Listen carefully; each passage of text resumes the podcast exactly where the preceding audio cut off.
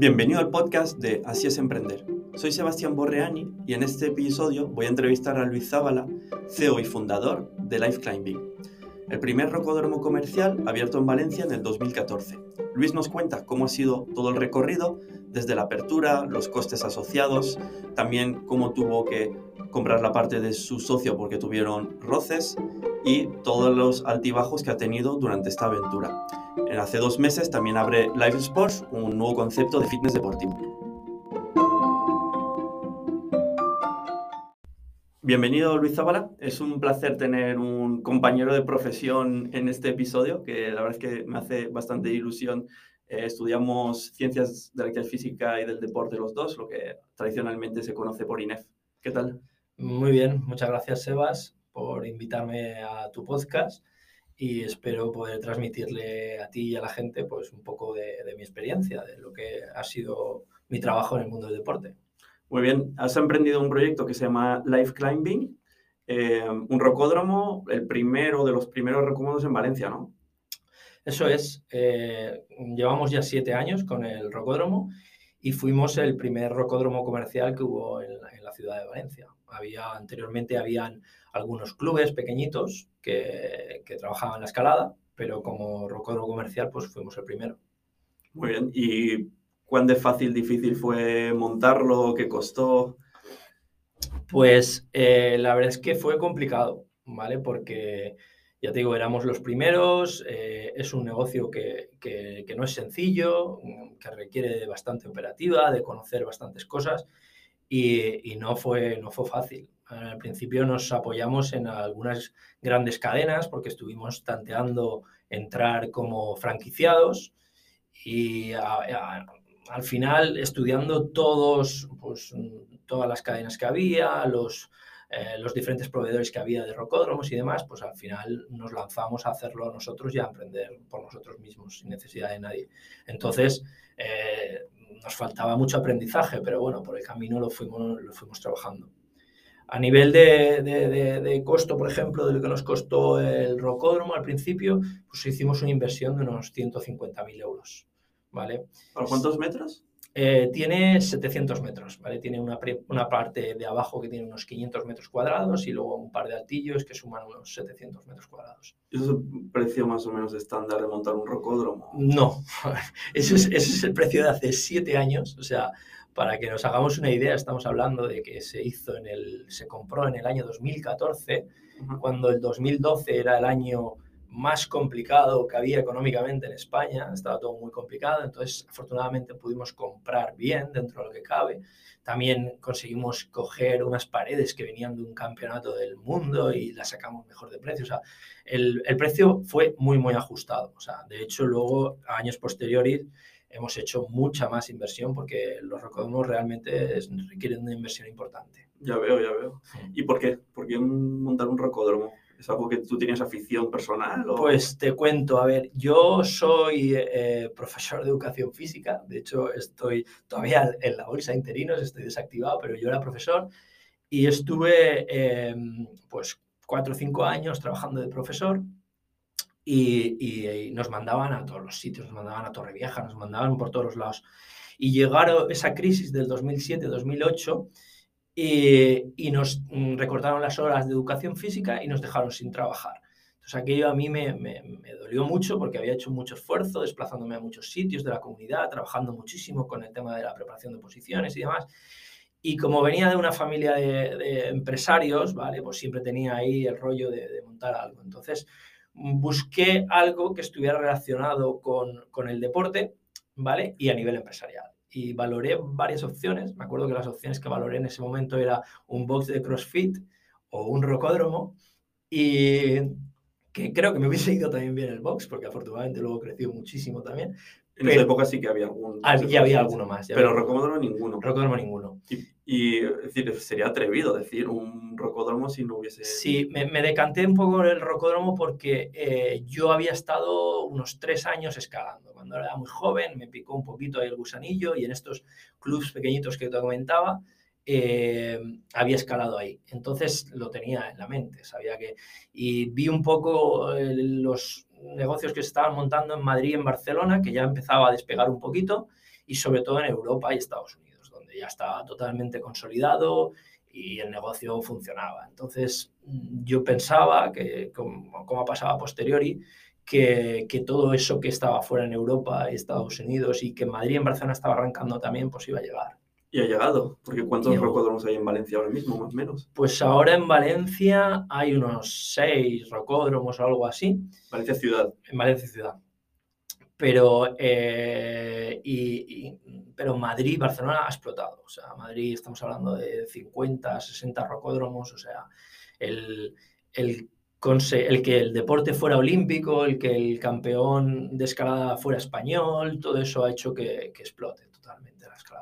¿Y es fácil conseguir 700 metros cuadrados en una ciudad como Valencia, Madrid, Barcelona? Es, es muy complicado. O sea, realmente... ¿Cómo lo conseguiste? Pues eh, a base de buscar muchísimo, ¿vale? A base de buscar. ¿En internet, locales? O... En internet, a pie de calle. También tenemos, mm, a nivel familiar, eh, tenemos una empresa de, que se dedica al tema del inmobiliario y a través de contactos ahí también buscamos.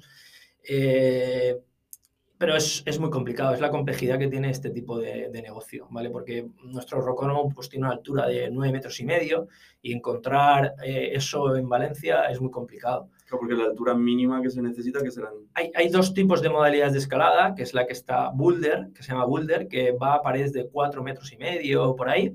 Y luego está la escalada deportiva, que es la que ya utiliza paredes altas, que actualmente los rocódromos actuales ya van a 15 metros de altura. Pero nosotros conseguimos con, encontrar un, un, una nave en la ciudad fallera donde se hacían las fallas que tenía una altura de unos 9 metros y medio por ahí. Entonces, la verdad es que fue una oportunidad ahí, pero es muy complicado. Es uno de los factores complicados que tiene el montar este tipo de negocios.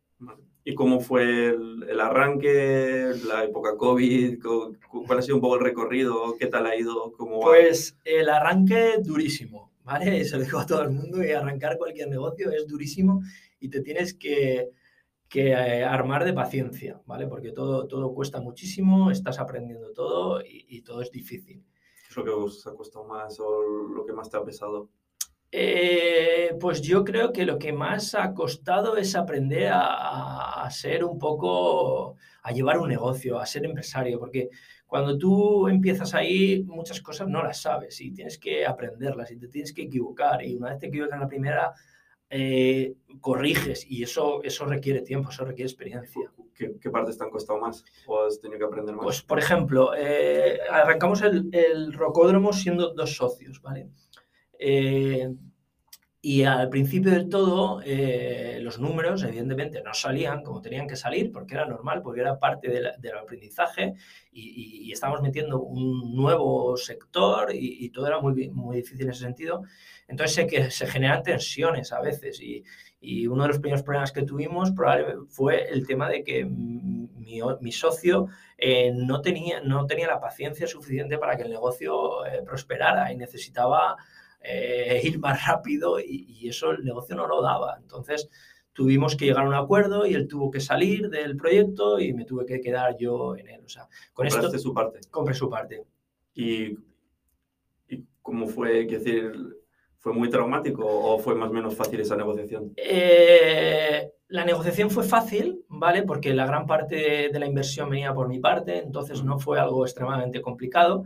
Pero sí, desde el punto, del, punto de vista más emocional, sí que fue más complicado porque éramos amigos, ¿vale? Y, y, entonces, pues ahí se generan tensiones que, que, hay que lidiarla, porque... ¿Te metiste con él porque erais amigos de antes y abristeis al 50-50? No, no, abrimos a... Yo tenía el 95, él tenía el 5%. Sí, eso facilitó mucho la claro, Efectivamente, o sea, eso es algo que también yo mmm, me gustaría transmitir a todo el mundo, que eh, tener claro que cuando montéis un negocio eh, no lo montéis a partes iguales porque sois dos, o sea, siempre tiene que haber un porcentaje que esté claro y que esté estructurado y que tenga sentido. ¿Que estaba respecto a la inversión que habéis puesto cada uno o claro, otras claro, claro. inversión inicial? Y si, y si volvieses a empezar, lo harías 100 cero.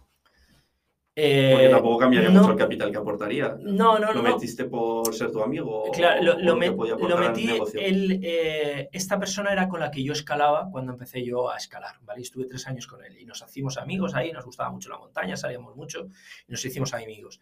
Pasado el tiempo, yo dejé el tema de la escalada y él continuó, Vale, entonces unos años después volvimos a coincidir, él estaba todavía metido en la escalada y, y, este, le, le, apetecía entrar en un proyecto de ese. Entonces, pese a que a nivel económico para mí no suponía nada, porque me daba igual un 95 con 100, o sea, no era, no era importante, pero sí que pensaba que podía aportar ese valor de estar más mm, introducido en ese momento en el sector. Eh, sí que es verdad que su experiencia vital, pues en ese momento era más complicada, él necesitaba que los réditos vinieran rápidos y eso no pasa en las empresas. Entonces al final, pues le tocó, tocó solucionar el problema y salir. Eso fue lo que pasó. ¿Por qué tardasteis en llegar al punto de equilibrio? Que entiendo que sería como lo que esperabais los dos. Claro, pues tardamos. Nosotros abrimos en, en, en marzo, que eso es otra de las cosas que también me gustaría comentar, que cuando abramos un negocio, eh, pensemos muy bien cuándo es el momento adecuado para Por la estacionalidad. Correcto. luego vienen los meses malos, verano, eso y septiembre te tienes que comer. Eso, eso fue lo que pasó, Sebas. Eh, arrancamos en marzo y hasta septiembre nos comimos allí. Y, fue muy curioso, ¿eh? porque hicimos una, una inauguración bastante potente, que llegaron a pasar 600 personas por ahí. Pero pese a esa inauguración potente, ya ¿No convertían? no se convirtió en nada, pero porque era el momento en el que la gente ya estaba eh, ya estaba apuntada en otro sitio, ya tenía otra estructura hecha, entonces era muy difícil que la rompiera a mitad de año para venir con nosotros. Pero luego septiembre, octubre, claro, sí, que... Efectivamente. ¿Y ahí conseguisteis equilibrio? No, tardamos un poquito más, tardamos un poquito más. Yo creo que punto de equilibrio llegaríamos al año o algo así, más o menos. Un año. Sí. Tampoco es una cosa descabellada. No, no, para nada, para nada. Y, y luego a partir de ahí arrancó ya rápido. O sea, porque... Eh, pese que la comunidad escaladora en aquel momento no era muy grande, claro, éramos los únicos y sí que hicimos algunas cosas bien, como el generar mucho comunidad, el fijarnos mucho en, cómo, cómo trataban los rocódromos fuera, que, que no era tanto ya para escalar y, entrenar y demás, que también, que se hace, sino intentar generar una comunidad. Entonces, ese generar comunidad cada vez iba creciendo y creciendo. Hacíamos... ¿Y cómo, cómo generáis la comunidad? La comunidad la generábamos mucho con muchos eventos. O sea, a la gente le gusta que, le entretengas. ¿Vale? Entonces nosotros todos los meses teníamos eventos. Y ¿En el centro? En el centro. Teníamos eventos para niños, para mayores, eh, exposiciones, o sea, todo, de todo constantemente. ¿Y, era una de las principales vías de captación o hacíais otros, tenéis otros canales? Totalmente. Era, era esa y recomendaciones. Recomendación, pero no invertíais en marketing. No, no invertíamos en marketing porque en, en aquel entonces eh, no estábamos muy metidos en el tema tampoco. Eh, nos iba funcionando la cosa de esa forma y e íbamos tirando. Luego, a posteriori, eh, sí que podíamos haber invertido en marketing y lo pensábamos, pero nunca ha sido una estrategia nuestra, por un motivo de, el rocódromo tiene unos metros determinados de escalada y como tú te pases en marketing o aceleres mucho en un pico, en las horas pico, eh, te puede generar conflictos, ¿vale? Porque eh, te cabe una gente determinada escalando, o sea, no es como el sector de los gimnasios, por ejemplo, que ellos venden pases y tiran y tiran y tiran y si entran ahí, pues uno, si se tienen que, si tiene que haber cuatro personas esperando para que hacer una máquina, yo he visto gimnasios que están esperando ahí y venden muchísimo. Pero en el, rocódromo no, en el rocódromo hay unos metros escalables y cabe una gente determinada. ¿Y cómo gestionáis esa saturación en picos de hora? ¿Por reservas en función de horas y si no queda sitio? Es decir, ¿todo eso está con reservas desde el principio? Desde el principio no. Desde el principio no, porque al principio no teníamos esos problemas. Eh, luego fuimos eh, solucionando también los problemas ampliando el rocódromo en metros escalables. Es lo que te comentaba, que empezamos con, con una inversión muy bajita, pero fuimos creciendo, llenando todo el rocódromo de paredes por donde podíamos, ¿vale? Y ahí fuimos ganando, pues eso, en capacidad. ¿Qué eh, capacidad tiene? Pues actualmente habrá unos 100 120 o por ahí personas pueden estar en, la 120 a la vez. Sí, sí, sí. sí ¿Y ocurre? Sí, sí, sí, sí. O sea, hay, veces que, que, ocurre. Es gente que va entrando y van saliendo, van entrando y van saliendo, pero, pero sí. ¿Y pagan por hueco, bono, mensualidad? Hay, hay, hay mm, digamos, eh, dos o tres tipos de, de ingresos, ¿vale? O sea, serían la gente que viene eh, con un bono recurrente, como si fuera un gimnasio, que tiene sus clases de escalada, ¿vale? O que viene por libre escalar. Eh, la segunda parte sería el tema de entradas por libre, gente que son escaladores y un día cualquiera quieren venir y, escalan, o tienen un bono de 10 sesiones y vienen y escalan. Y la tercera parte de, los ingresos nos viene por eh, otros eventos o otras, otras líneas, como puede ser tienda, cafetería, yo qué sé, cumpleaños que también realizamos en algún momento determinado. y, entre recurrentes y puntuales, ¿qué, tenéis más? Mm, pues más recurrentes. Más, recurrentes. Más recurrentes, más recurrentes, sí. Muy bien. ¿Y cómo ha ido evolucionando en, estos años? Eh, decir, a partir de ya llegar a punto de equilibrio, ¿siempre lo habéis mantenido, habéis crecido poco a poco orgánicamente? ¿O luego la pandemia? ¿Cómo, cómo ha ido todo eso? Pues llegamos a punto de equilibrio y, y fuimos creciendo linealmente, pero se fue creciendo año tras año. Y justo antes de la pandemia pegó, pegó un pico, pegó un pico importante hacia arriba. ¿Por algo eh, especial? Pues em, empezó a ser más mediático, empezó a salir en telediarios. Se puso de moda. Se puso de moda. O sea, Madrid y Barcelona explosionaron, o sea, se llenaron de, de rocódromos y, la gente de Valencia decía, no, yo tengo un amigo en Madrid que escala y no sé qué. O sea, que yo creo que el, que en Madrid y Barcelona empezaran a aparecer muchísimos rocódromos fue el pico que hizo subir a Valencia. Y cuando estábamos en, máximos, llegó la pandemia y lo paró todo. lo paró todo. Nos tuvieron eh, seis meses cerrados, ¿vale? En varios periodos, tres y luego otros tres. Eh, pero lo detuvo todo.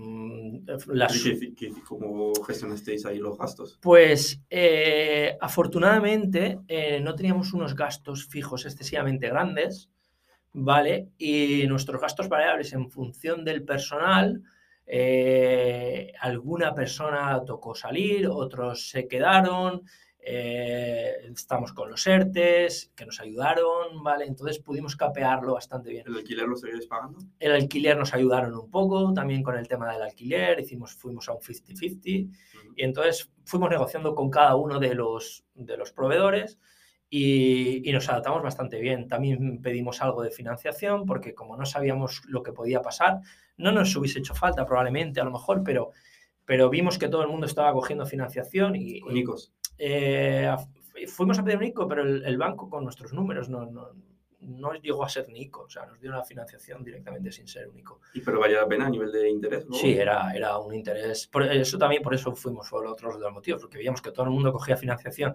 con unos tipos de interés buenísimos y decíamos, oye, esto, aunque no nos haga falta, pero vamos a coger algo que el día de mañana nos valdrá bien ese dinero con buena financiación. Y, y eso, fue, eso fue lo que hicimos. Aprovechamos también ese tiempo mucho para que nosotros estábamos cerrados aquí en Valencia, pero por ejemplo en Madrid y Barcelona eh, estaban abiertos y lo aprovechamos para viajar y para ver cómo funcionaban otros rocódromos en España. Eh, aprovechamos todo ese tiempo, nos vino bien, ¿eh? al final. este tipo de cosas te ayudan a reestructurarte, a pensarlo todo mucho mejor, a volverte mucho más ágil, mucho, mucho más eficiente. ¿Habéis hecho algún cambio en base a ese research? Eh, sí, por ejemplo, eh, cambiamos un poco la estructura que teníamos. Veníamos de tener una estructura de monitores basada mucho en el modelo antiguo de los eh, clubs, ¿vale? Con, por ejemplo, clases de, hora y media de, escalada, pues pasamos a clases de hora, hora y cuarto, o sea, empezamos a cuadrar mejor los horarios porque veníamos de un modelo de rocódromo de club y pasamos a un modelo de rocódromo más comercial. Y y entonces eso nos permitió eh, también recolocar un poco a la gente, ser más eficientes en ese sentido. Hicimos cambios. Luego apareció también el tema de las reservas, que también nos vino muy bien para, para poder mm, meter a más gente y más ordenados. Porque antes no reservaban. Antes no se reservaba. No. ¿Y, si, ¿Y qué pasa si se metían 150 personas? Eh, antes no llegaban a entrar tantas. Nunca, no, no, llegaba a pasar. Eso no llegaba a pasar. No llegabais a tener un pico de saturación. teníamos algunas veces, ¿vale? Entonces poníamos a foro completo, ¿vale? Y a la gente le tocaba esperar pero con el sistema sí, a que se vaciara, a que algunas personas salieran y, entraban en el resto. esperaba? Sí, la gente esperaba, la gente esperaba. Todos. O sea, yo ahí, antes de la pandemia me acuerdo tardes porque hacíamos promociones, por ejemplo, de, universitarios domingos por la tarde, ¿vale? Todos los rocódromos de la ciudad cerrados. El nuestro era el único abierto y encima era una promoción de universitarios. Y la hacíamos, ahí sí que la hacíamos por turnos. Pues la gente esperaba en la calle, pero colas importantes para terminar un turno y entraba el otro. ¿Y habéis recuperado ya las ganancias que tenéis pre-COVID? ¿O todavía no habéis llegado a ese pico que tuvisteis previo? Es que pegó dos, dos crecimientos, el justo antes pre-COVID y ha pegado otro crecimiento justo después del COVID, casi este año pasado. O sea, y hemos, hemos crecido... ¿Este año pasado te refieres 2022? Sí. Este es... O sea, desde, desde 21 septiembre por ahí, ¿vale? hasta la actualidad, ¿vale?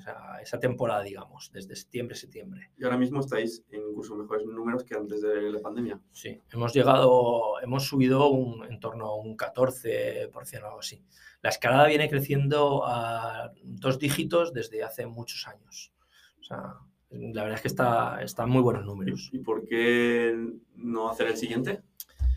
Pues eh, el problema de los rocódromos para mí, para no hacer el siguiente, en mi caso, es que el rocódromo actual eh, ha evolucionado y no era como el que yo monté.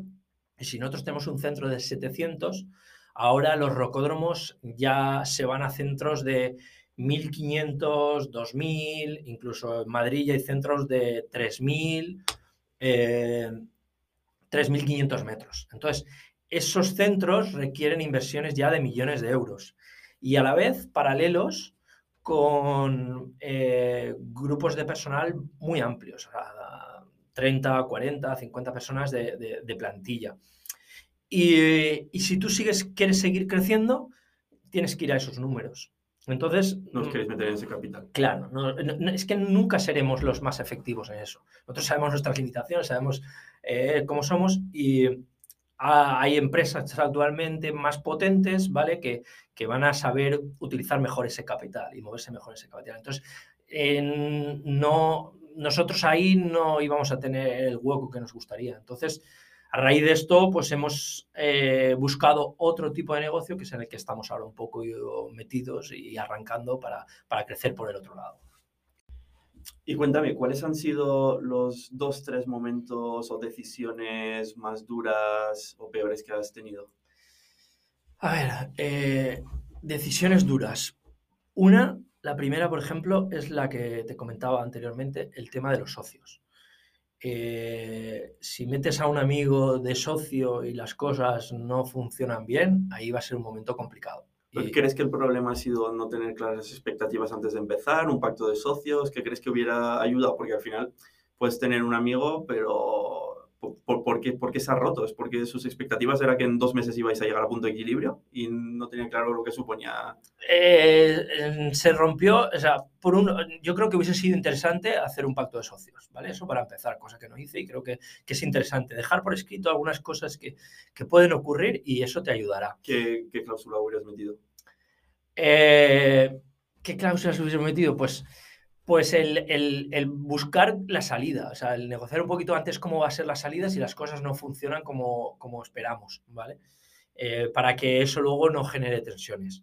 El problema fue que, que, él tenía unas expectativas también por su experiencia vital, o sea, él necesitaba, había sido padre y, tenía eh, un hijo pequeñito y su mujer también tenía problemas laborales, entonces la experiencia vital, o sea, cuando emprendes tienes que, bajo mi punto de vista, estar planificado a unos meses vista. O sea, no puedes lanzarte a la piscina sin tener una base en la que apoyarte, sobre todo el primer año, por lo menos. Tienes que estar preparado para estar 12 meses sin cobrar. Sin cobrar o cobrando muy poquito o este tipo de cosas, ¿vale? Incluso metiendo dinero. Claro más dinero de lo que has metido inicialmente. Efectivamente, efectivamente. Es importante que, que, arranques un negocio y que tengas un fondo de maniobra importante para, que, para lo que pueda pasar. Porque muchas veces pensamos en, bueno, esto negocio me cuesta 200.000, 300.000, lo que te cueste.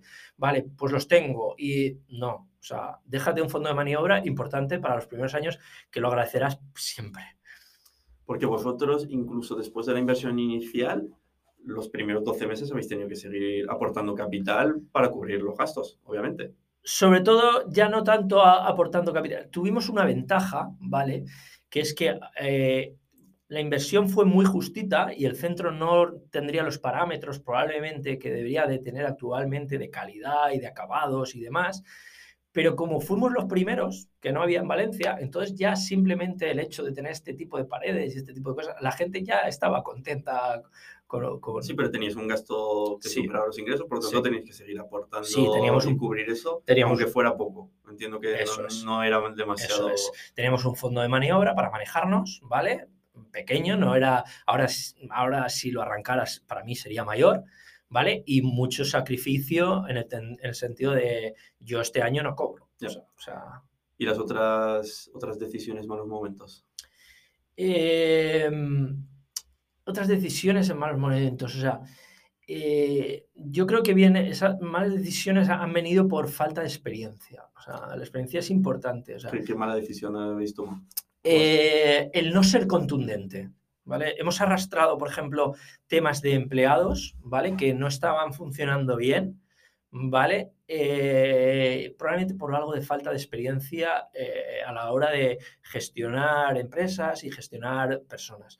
Ahora con el paso del tiempo me doy cuenta de que cuando no veas claro una cosa es mejor solucionarlo pronto, porque si no se arrastran meses y meses de improductividad que, que creo que no es interesante.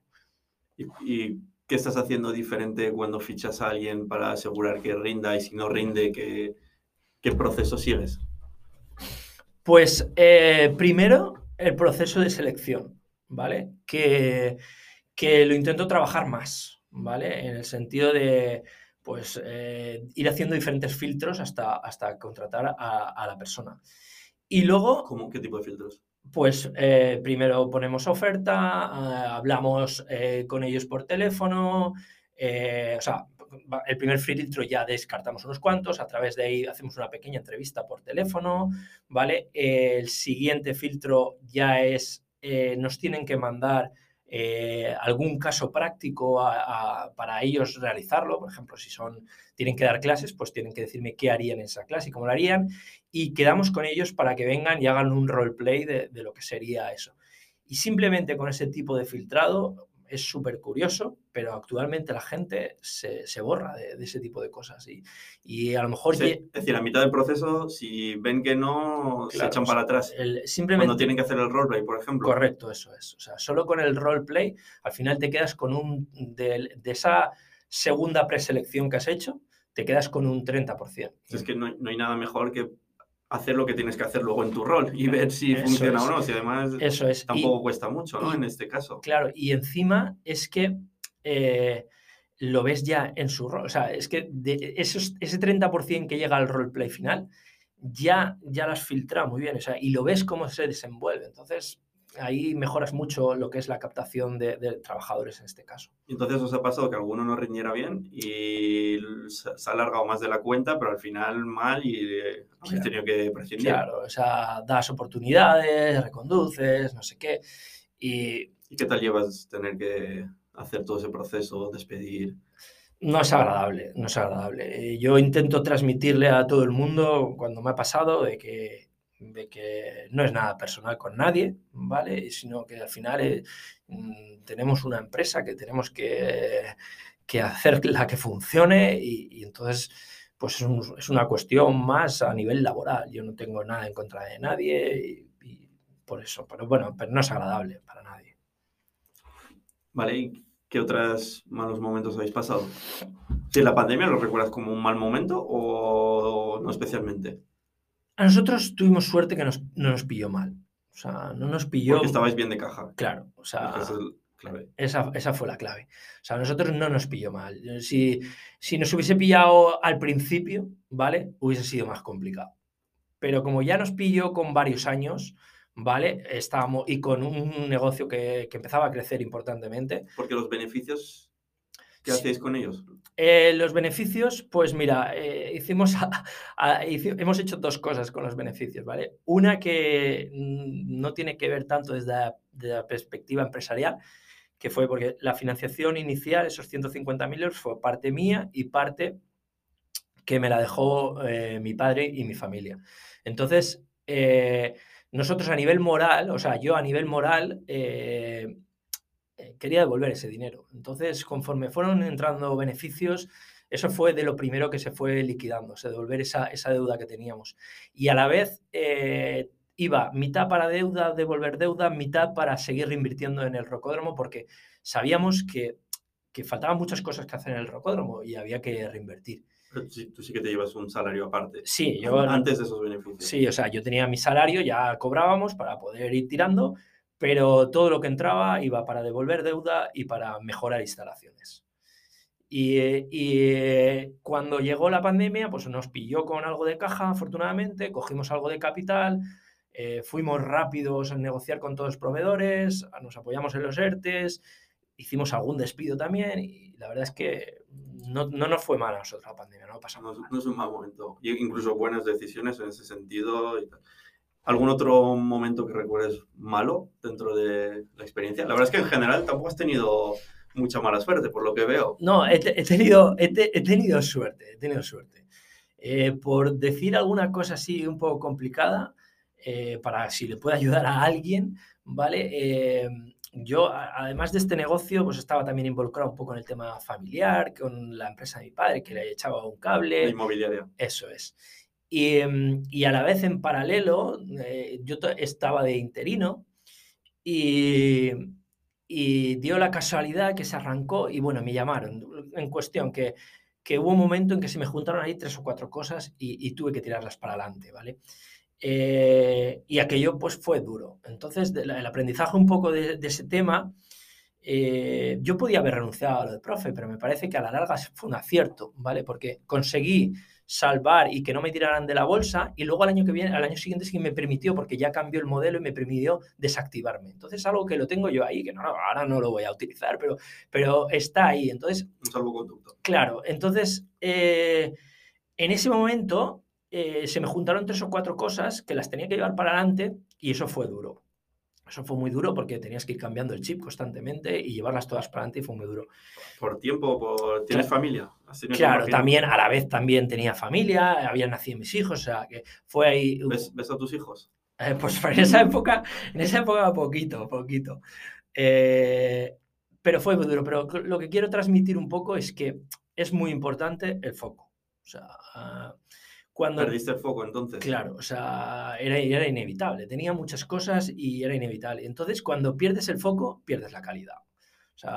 ¿Perdisteis números a nivel de negocio en ese momento? Eh, no, pero no gracias, a no gracias a mí. O sea, gracias a la tendencia. La tendencia es muy importante muchas veces. Y vais con la ola. Claro, eso es. Entonces, eh, si, si, la ola te coge, vas para adelante. Y eso, está, eso es muy importante también en los, negocios, en los negocios tenerlo, tenerlo en cuenta. Que nosotros podemos operar muy bien, intentar hacerlo muy bien, pero las olas son muy importantes. Si coges una buena ola, te va a llevar para adelante. Pero lo que te comentaba en ese sentido de que, eh, de que el foco es fundamental en los negocios. Porque la ola nos llevaba, pero a nivel de operación estábamos bajando. No, no, no lo hacíamos tan bien como lo hacíamos cuando teníamos más foco. Vale.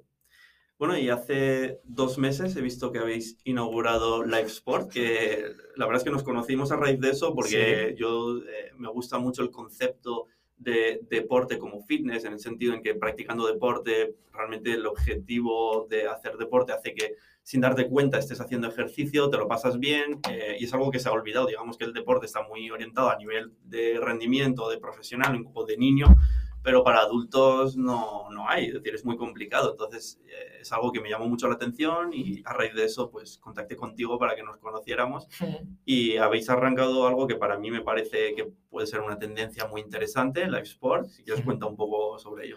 Vale, eh, pues lo que te comentaba, como, como veíamos que en el rocódromo para crecer necesitábamos mucho capital y muchísimas, muchísima plantilla, pues decidimos buscar una forma de crecer diferente y para eso eh, nos inventamos un nuevo concepto, ¿vale? De centro de entrenamiento, eh, que lo que busca es que la gente eh, venga a entrenar, ¿vale? Y trabaje lo que es la preparación física y al final del entrenamiento utilizar los deportes para que sigan entrenando. ¿Vale? Y aprovecharnos de esas ventajas que tienen los deportes, esa socialización, todas las cosas buenas que tiene el deporte, es más divertido que hacer 10 repeticiones de press de banca, eh, correr en cinta 10 minutos. Eso es, eso es. Y que genera algo muy importante para nosotros, que es la interacción social. O sea, es mucho más fácil eh, que una persona conecte haciendo un pequeño ejercicio de baloncesto de lanzar a canasta y el que no la meta tiene que hacer un ejercicio físico, cualquier cosa así, donde aparece la risa y, estás con tu compañero jugando, que muchas veces en gimnasios donde cada uno está en su espacio y llevan tres meses en el mismo espacio mirándose uno y el otro y no han interaccionado socialmente nunca. Con el deporte lo que conseguimos es que esa interacción sea mucho más rápida. Vale, ¿y qué tal? ¿Cómo ha sido el arranque? Pues no sé, obra, inversión, primeros clientes. Eh, inversión ha sido en torno a 120.000 euros, ¿vale? es un centro de entrenamiento. ¿Es una nave? Es una nave que tiene 700 metros, tiene 500 metros dentro y, 200 fuera, ¿vale? Que, pues eso. Está en un polígono fuera. Está en un polígono fuera. Eh, hemos arrancado bien, a nivel de producto, lo que el entrenamiento que estamos haciendo, estamos contentos con, las, con el feedback que nos da la gente y cómo la gente nos está referenciando. Eh, pero todo tiene sus problemas. y el problema que estamos teniendo ahora un poco es el tema de que crezca la captación más rápida. Al estar en un polígono fuera, ¿vale? Estamos muy cerquita de la ciudad, estamos a 10 minutos de la ciudad, pero estás en un polígono, no dejas de estar en un polígono. Entonces, el fitness es muy ubicación, todos lo sabemos que es ubicación, ubicación, ubicación. Claro, eh, nosotros mm, por ahí, por la nave, eh, y eso que nos hemos pegado, nos pegamos una nave de pádel, ¿vale? Que tiene cinco pistas y sí que tiene un tránsito de gente que constantemente está viniendo y nosotros somos la nave de al lado, que nos ve gente y demás pero mm, somos conscientes, llevamos muy, muy poquito, llevamos dos, tres meses con, con, este proyecto, pero sí que somos conscientes que la captación ahí pues, no, nos va a costar. ¿Y qué estrategia seguís para cubrir el, el, hecho de que sí, boca a boca llegará, pero claro, es muy lento y cuesta? Claro, pues aquí sí que estamos más en marketing, ¿vale? Aquí sí que estamos invirtiendo más en redes sociales. tenemos dos líneas principales, una es Facebook Ads, ¿vale? Que estamos ahí invirtiendo todos los meses. Facebook e Instagram. Correcto. Eh, eso por un lado en parte online. Eh, probamos algo de, Google, pero no nos ha acabado de funcionar muy bien y, de momento lo hemos parado un ¿Lo hacéis vosotros o por agencia? No, tenemos un par de personas que nos trabajan, ¿vale? Que son freelance, que trabajan con nosotros y son los que nos llevan la parte de, de marketing digital. Y luego, fuera offline, pues estamos mucho con tema de, flyers, buzoneo y vamos a arrancar algunos, algunos pequeños eventos y, eso principalmente en los focos que tenemos ahora en, el marketing. ¿Y, tenéis calculado ya un poco el coste de adquisición de clientes? Y... Es muy pronto, es muy pronto, es muy pronto. Llevamos dos, tres meses muy pronto y estamos haciendo todavía pruebas y viendo cómo funciona y no, no tenemos esos números todavía. Vale, ¿Y cuál, es, ¿Y cuál ha sido un poco los próximos retos que, tienes en la cabeza?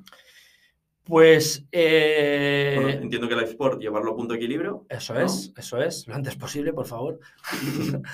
Eh, y, y, la idea que tenemos es continuar, aprovecharnos de la ola que tiene la escalada y continuar con el negocio y hacerlo bien para que la gente esté contenta con nosotros y, y crecer, hacer crecer el otro nuevo negocio el otro nuevo negocio, el Life Sport, la, idea que llevamos es eh, trabajar muy bien el producto, dejar muy bien diseñado el producto de todo lo que es el centro de entrenamiento, porque aparte del fitness deportivo para adultos, mm, va a tener algo de línea para niños, va a tener algo de, de social sport, que es una tendencia americana, que es la gente se junta para hacer deporte. Esas tres líneas son las que vamos a trabajar. La parte para niños me parece especialmente interesante porque yo veo una necesidad brutal desde los, pues a lo mejor 5 años hasta los 15, 18, de tanto cinco años es, oye, niños que puedan hacer multideporte y no centrarse en un solo deporte, que bueno, en algunos sitios se ofrece, pero muchas veces mal trabajado o profesores no, igual no tan buenos. Y luego la línea de los 12, 14 años, que a lo mejor está en un club, pero si no rindes, es decir, si no tienes un alto rendimiento, muchas veces el niño está frustrado, se lo deja. Entonces, al final, tener algo más social, no tan de rendimiento, yo creo que es una necesidad. Sí, em, la de los niños para mí, yo coincido contigo. O sea, eh, si tú, nosotros vamos a hacer un multideporte allí, ¿vale?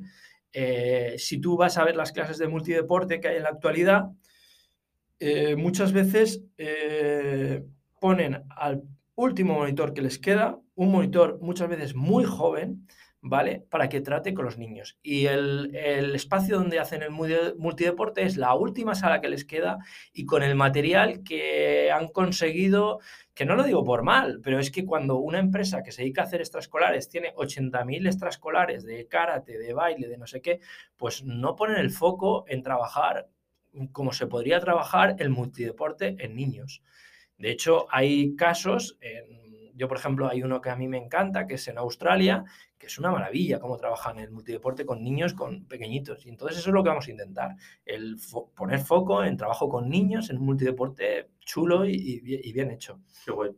Y luego el tema de los, los adolescentes, eh, un poco lo mismo, o sea, ahí es lo que tú decías, o sea, si un niño o se mete en un equipo o ahí hay un gap que, que no, no, tiene nada. Entonces, intentar darles, darles algo. Eh, volvemos a un poco a lo mismo, o sea, mirar un poco fuera. En fuera sí que hay cosas donde, donde trabajan esos adolescentes para que, para que hagan trabajo físico y, les está funcionando. Está claro que son otras culturas y hay que ver cómo funciona aquí, pero, pero se hace, ¿eh? no, no estamos inventando nada. ¿Tienes miedo de adelantarte demasiado al mercado? eh, en la parte de adolescentes lo veo, sí que veo que a lo mejor es un poco complicado. Porque... Adolescentes crees que tardará más y adultos menos. Adultos menos y niños menos. Adolescentes sé que va a costar más, porque lo veo más, más complicado. Pero, pero no, o sea, pero se está haciendo, ¿eh? O sea, si tú coges franquicias americanas, hay franquicias americanas de deporte exclusivamente para adolescentes, que a mí fue algo que me chocó, o sea, decir, cómo es exclusivo. O sea, estamos hablando de un rango de niños desde los 12 años, 10, mm, 12 años, hasta los 18, 19. Tiene su argumentación, ¿vale? Tiene su argumentación en la cultura americana que buscan eh, fomentar niños muy potentes físicamente para luego conseguir becas para luego llegar a las universidades. Sí. Esa, es la realidad de por qué pasa eso allí, pero, pero bueno. Bueno. si tuvieras que volver al pasado antes de iniciar em, life climbing, ¿qué harías diferente? Bueno, lo primero, ¿lo volverías a hacer desde cero? Y, y si sí, ¿qué harías diferente? Eh, lo volvería a hacer seguro, ya te digo que sí, porque al final yo con estos, todos estos años mm, me he dado cuenta de que llevo un poco el gen emprendedor, ¿vale? Mi padre es empresario, lo he mamado desde casa, y sé que tarde o temprano hubiese hecho algo, entonces lo volvería a hacer. Eh, ¿Qué volvería, qué haría diferente o qué eh, cuidaría mucho el tema del socio o de los socios con lo que... ¿Empezarías solo o con alguien que hubieras filtrado mejor? Eh, o haría un pacto de socios dejando las cosas claras. ¿Empezarías otra vez con este mismo amigo? Es que, es, que, es que, creo que es importante también no, no hacer empresas unipersonales, ¿vale? Siempre un pequeño apoyo o algo, pero con las expectativas a lo mejor plasmadas en un papel para que luego digan, mira, hay que sacar el papel y decir, chico, esto estaba así. ¿Teníais un business plan en el que esperáis una rentabilidad en un determinado tiempo? Eh, sí, sí que lo teníamos. Es, decir, que volverías a hacer ese business plan, pero a lo mejor con otros números o... No, no, no, no, yo, eh, pero yo me creía el business plan, él creo que no lo llegó a, entender del todo bien. Pero sí que creo que es importante a lo mejor emprender con alguien, ¿eh? aunque sean en, pequeñas participaciones. Yo, em, este chico salió, ¿vale? El que arrancó conmigo el negocio salió y entró mi primo, ¿vale? Entró, él se quedó la parte de mi primo.